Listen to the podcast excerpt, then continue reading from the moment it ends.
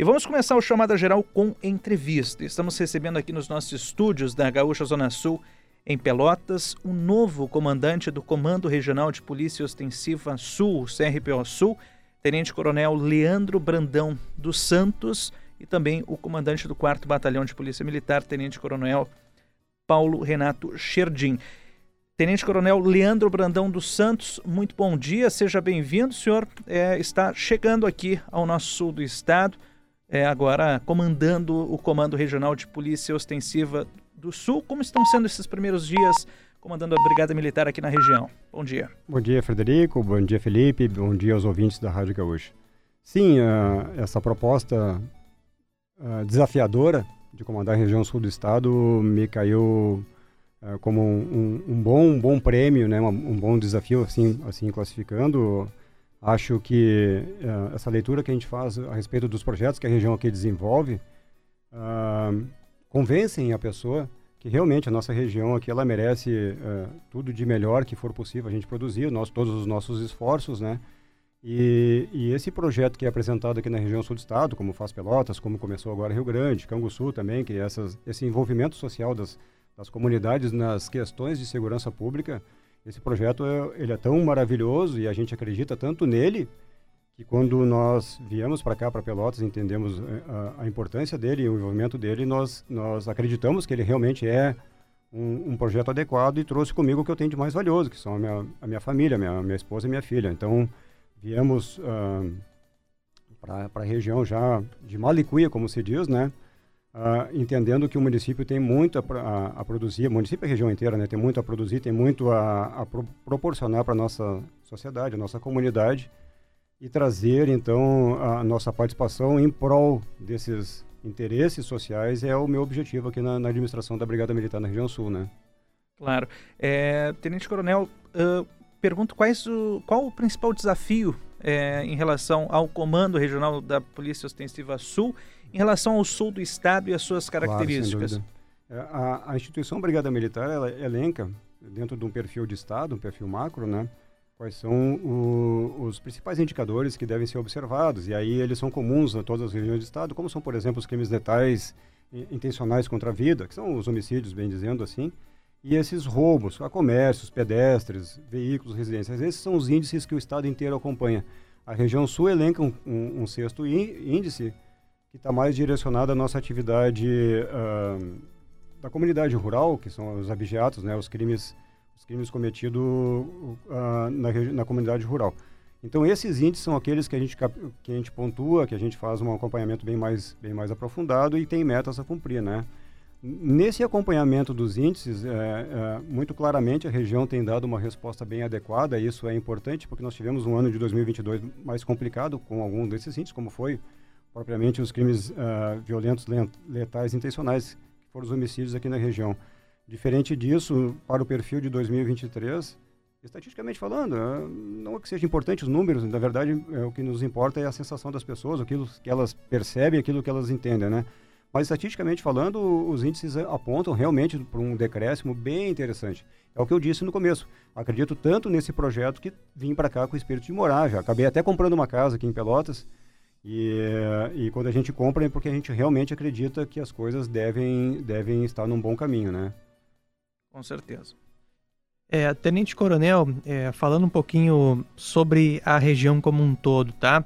Analisando a situação da segurança pública, o senhor já falou um pouquinho sobre isso, sobre esses dados que estão é, realmente caindo.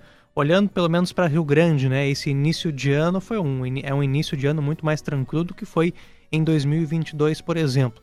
Gostaria que o senhor aprofundasse um pouquinho essa projeção para 2023 é, da segurança pública na região e especialmente do trabalho da Brigada Militar. O que, que o senhor planeja como metas para esse ano? Bom dia, Felipe. Bom conversar comigo. É, na verdade, a gente é, tive a oportunidade de conhecer a região de Rio Grande e o que me surpreende é que essas místicas que podem paralelamente acompanhar um, um, momento de crise, né? Pô, Rio Grande teve o seu momento de crise que graças a Deus já passou. Elas ficaram uh, desconstruídas quando a gente conhece a comunidade. Para te ter uma ideia, foi eu, eu assisti enquanto policial o Carnaval de Rio Grande, trabalhando nele, né? Eu tive a oportunidade de trabalhar e me senti tão à vontade, tão uh, acolhido que no outro dia eu voltei com a minha família, peguei minha cadeirinha de praia e fui assistir o Carnaval de Grande, porque a comunidade é boa. Esse é o principal princípio que a gente uh, percebe, né, entende ali a, a respeito da, das pessoas que compõem essa comunidade Rio Grande. E ela merece o que a gente puder pro, produzir de melhor. Não é porque um grupo uh, desassociado aos compromissos sociais está fazendo maldade, está tá desconstruindo o nosso convívio saudável entre as pessoas, que a gente deve virar de costas. Pelo contrário, a gente tem que promover que a comunidade se sinta tão à vontade como, como se sente nos períodos de carnaval, que é o exemplo que eu estou trazendo para nós aqui. Nesse espírito, a Brigada direcionou, realmente direcionou uns esforços bem, bem, bem uh, uh, específicos, bem incipientes, reforçando né, nossas, nossas atividades de polícia aí na região. Para se ter uma ideia, né, Felipe, uh, só Rio Grande no ano passado inteiro, tu imagina, olha a incidência que é esse índice que eu vou trazer. Foram 537 armas apreendidas. Tu imagina? Isso é um índice bem considerável, né, Felipe? Uh, e se nós tiramos o, o, o, objeto que o delinquente usa para promover o mal, a gente está diminuindo a maldade, né? É um, é um, princípio bem básico, bem elementar.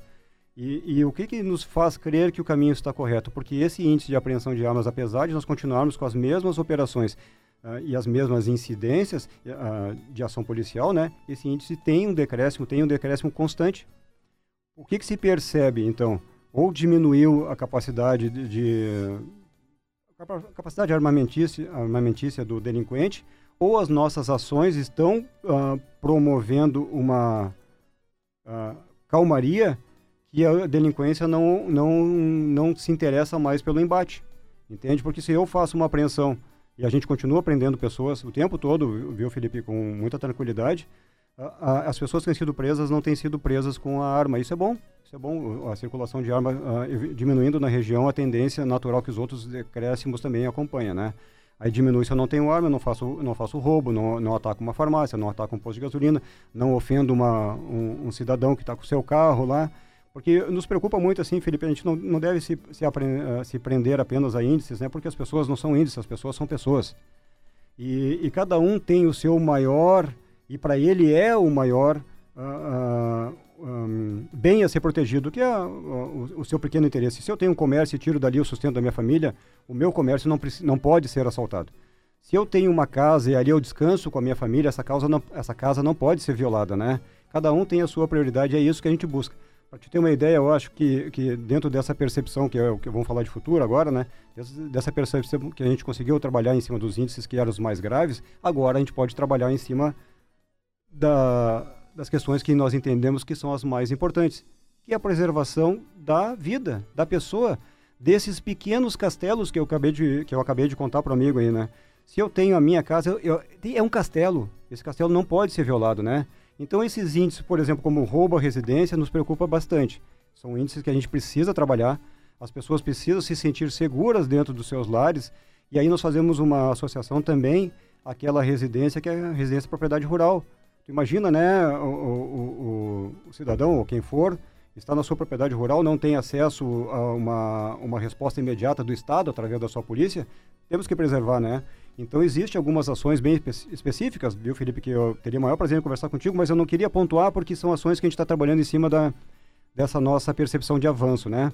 Mas uh, essa preservação da comunidade rural, seja em Rio Grande, a região do litoral inteira, ou seja, nas nossas comunidades rurais aqui mais para o centro do estado, ela é uma preocupação que a gente tem bem, bem, bem incipiente, viu? Eu posso te garantir com certeza. Porque é aquilo, né? Dos nossos bancos escolares, todo mundo já viu, mas já dizia isso. Depois nós temos o nosso primeiro degrau da, degrau da pirâmide uh, satisfeito, a gente vai querer mais, vai querer mais. E cada vez a gente afunilando esse perfil, né? As, as questões, elas são mais aprofundadas, mais específicas, né? E o último degrau que a gente busca sempre nessa, é a satisfação completa do ser humano, né? Difícil de conseguir, claro, claro que sim. Mas enquanto a gente conseguir sempre evoluir, eu acho que a gente está no bom caminho. É, estamos falando bastante, até citando o Rio Grande, temos a situação de Pelotas e hoje me parece que Pelotas tem uma situação de tranquilidade maior. E a gente está aqui recebendo também o Tenente Coronel Paulo Renato Scherdim, comandante do 4 Batalhão de Polícia Militar, desde o ano de 2021. É, e, Tenente Coronel, realmente, a situação hoje em Pelotas está mais tranquila. Eu sou natural daqui, vivo aqui há bastante tempo e sei que tivemos anos e situações difíceis. É, com diversos crimes, com uma sensação de insegurança semelhante ao que tivemos no ano passado em Rio Grande, mas me parece que hoje, em 2023, a situação está mais tranquila, está mais pacífica por aqui, né? Bom, bom dia, né? Bom dia, Fred e, e nosso amigo Felipe, né? Uh, Pelotas já passou, né, por um período também semelhante a, a Rio Grande, nos anos de 2017 e 2018. E de lá para cá, então foi feito um trabalho, né, forte de acompanhamento, de análise criminal e de combate a esses delitos. O ano de 2022 foi um ano em que nós batemos todos os, os índices criminais, conseguimos baixar, né, em comparação a, a 2021, a 2020, conseguimos baixar todos os números. A, nosso desafio neste ano né, é, é bater, manter essa meta e baixar esses números. Uh, a gente entende né, que o, o delito ele também vai evoluindo, ele vai se moldando as nossas ações e ele vai também migrando. Então, por isso que a gente faz um trabalho forte de inteligência, é, analisando todos esses movimentos, analisando os números e também movimentando as nossas ações policiais com a, com a nossa força tática, com a nossa ostensividade, a nossa visibilidade das viaturas também, né, para também fazer frente ao movimento que o crime também vai vai fazendo, né? Uma pergunta aos dois, né, a quem se sentir aí é, à vontade para responder. Sobre é, o conceito geral de segurança pública. Talvez ao, ao, ao, comandante do Comando Regional de Polícia Ostensiva, por estar chegando aí à região é, nessa última semana, né? Qual que é o, o, conceito, na sua opinião, da segurança pública? É algo que envolve, é, eu estou querendo entrar nessa, nessa situação de além do combate ao crime, né? Diretamente ao crime. Envolvendo ações, por exemplo, de educação, né? É, qual que é a visão do senhor sobre esse conceito mais amplo e, e a gente pode é, esperar alguma mudança na, na, na, atividade da Brigada Militar aí nessas próximas semanas, próximos meses? Ah, enfim, o que, que o senhor planeja em relação a isso? Pois então, Felipe, a, a pergunta é bem apropriada e, e, e, essa discussão filosófica também faz parte de, desse contexto que a gente tem que aproveitar as pessoas né, que, que nos antecederam e a gente trabalhar em cima do, das, dessas percepções que já foram discutidas no, com muita propriedade. A segurança pública, é, é, ela nada mais é do que uma sensação e a segurança e a sensação ela é muito própria. Cada indivíduo tem a sua sensação, por mais que eu traga aqui números, por isso que eu não gosto de trabalhar com números, mas ele o número ele materializa, ele ele ele me dá sustentação para discutir com propriedade as ações se elas são pro, são profícuas ou não, se está dando certo ou não, né? Por isso que traz o número. Mas eu não gosto de trabalhar com números porque nós estamos falando de pessoas, como eu te disse antes, né? Uh, uh, esse projeto que está posto aqui uh, na região sul, ele, ele vai muito ao encontro do que a Brigada pensa. E a Brigada, que é essa, essa empresa que hoje eu estou como gestor, é, ela tem um produto, e esse produto é a segurança pública, e essa segurança pública, que é o meu produto, ele tem que, ele tem que fazer uh, ser uh, direcionado ao que o meu cliente quer. Qual é a segurança pública que o meu cliente quer?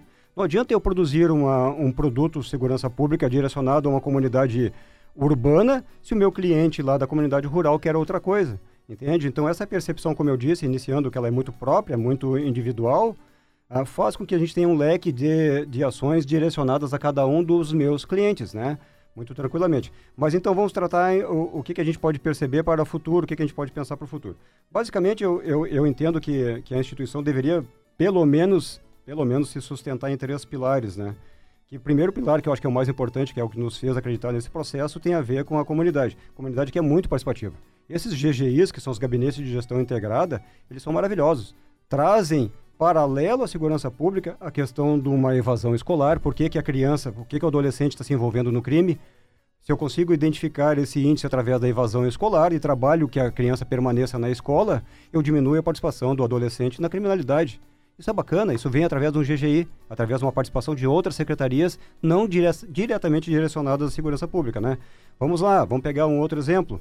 A, a criminalidade se aproveita muito da, da não identificação, da, da, como se diz assim, da, de eu não ser identificado, né? Então, para eu não ser identificado, se nós conseguimos botar mais câmeras filmando, uma iluminação que me permita eu não passar escondido, eu estou diminuindo a segurança pública. Tá, mas isso tem a ver? Claro que sim. Não é diretamente re relacionado à segurança pública, mas acaba dando um resultado ade adequado. Então, falamos então do primeiro pilar, né? Que são esses projetos de envolvimento da comunidade em cima da segurança, que eu achei maravilhoso.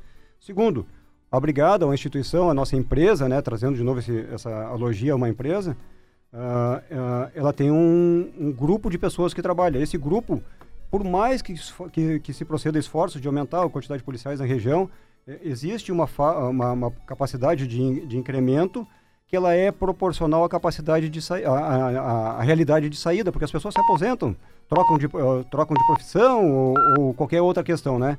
Então os números não tendem a aumentar tanto, eles aumentam num período, logo em seguida as pessoas se aposentam e acabam diminuindo de novo. Então esse nosso segundo pilar tem a ver com qualificar melhor o meu policial. O meu, o nosso colaborador da empresa de segurança pública Brigada Militar, ele precisa estar mais qualificado para que ele proceda com essa mesma quantidade de pessoas que nós temos, nós consigamos fazer um trabalho melhor. E aí vai no objetivo do primeiro, do nosso primeiro pilar. E o terceiro pilar, que a gente entende que é importante, se eu tenho uma quantidade restrita de pessoas que vão fazer um, um, um trabalho bem, bem intencionado, mas esse número é restrito, então vamos qualificar os meios materiais para que nós conseguimos fazer mais, né? Sem dúvida nenhuma.